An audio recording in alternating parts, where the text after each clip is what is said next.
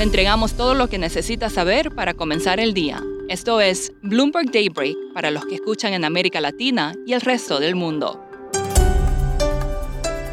Buenos días y bienvenido a Daybreak en español. Es 15 de noviembre de 2021, soy Eduardo Thompson y estas son las principales noticias. Los futuros en Wall Street están en terreno positivo y Asia cerró con alzas, pero Europa está más plano. Las tasas de los bonos del tesoro bajan al igual que el oro y el dólar. El crudo baja ante los llevados a que Estados Unidos use sus reservas estratégicas. Hoy es feriado en México, Colombia y Brasil.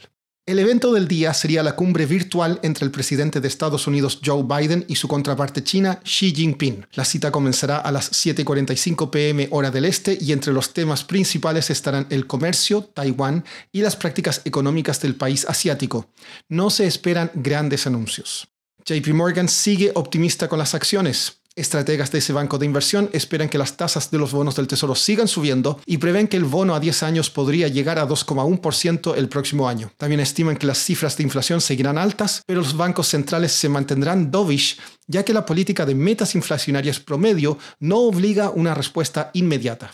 La COP26 concluyó con un acuerdo diluido que abrió nuevos caminos en la lucha contra el cambio climático, pero que postergó las decisiones más difíciles. Los delegados acordaron reducir el uso de carbón, acabar con los subsidios ineficientes a los combustibles fósiles y aumentar sus objetivos antes de los planes actuales. El pacto pone al mundo apenas en el camino de limitar el aumento de las temperaturas globales a 1,5 grados centígrados desde la época preindustrial. El presidente ruso Vladimir Putin dijo que no permitirá la intromisión en Ucrania y que cualquier esfuerzo de Occidente para proveer armas o aumentar la presencia militar equivaldría a cruzar una línea roja.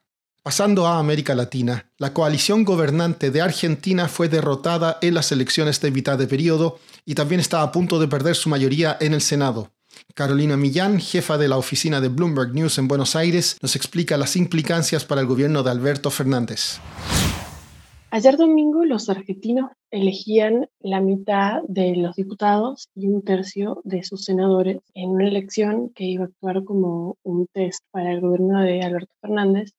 Lo que vimos finalmente fue que con casi todos los, la totalidad de los votos contados, el gobierno, la coalición gobernante, estaba detrás en seis de las ocho escaños del Senado que se votaban, lo, cual significa que pierde la, capacidad de, tener quórum en el Senado por primera vez desde 1983, el regreso de la democracia. Esto es algo importante porque implica que eh, la coalición gobernante ya no podría llamar solamente con su propio quórum a convenir el Senado y también complica el avance de legislación. ¿Qué es lo que significa esto para lo que resta del, gobierno de Alberto Fernández? ¿Va a poder avanzar en alguna ley?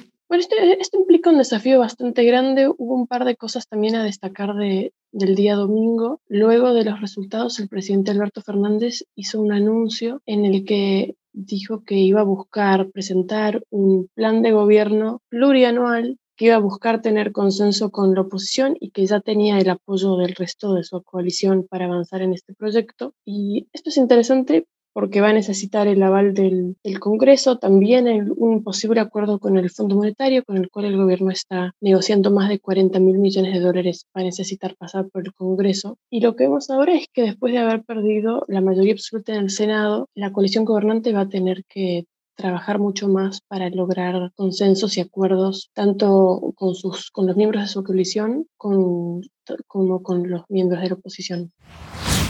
En Perú, el ministro de Defensa Walter Ayala renunció en medio de un escándalo por acusaciones de injerencia del gobierno en el ejército, un nuevo golpe para el presidente Pedro Castillo. Siguiendo en ese país, hoy se informará el índice de actividad económica de septiembre. Bloomberg Economics prevé un aumento del 8,8%, desacelerándose desde el 11,8% de agosto. En Ecuador, un enfrentamiento en una prisión dejó 68 reclusos muertos y otros 25 heridos.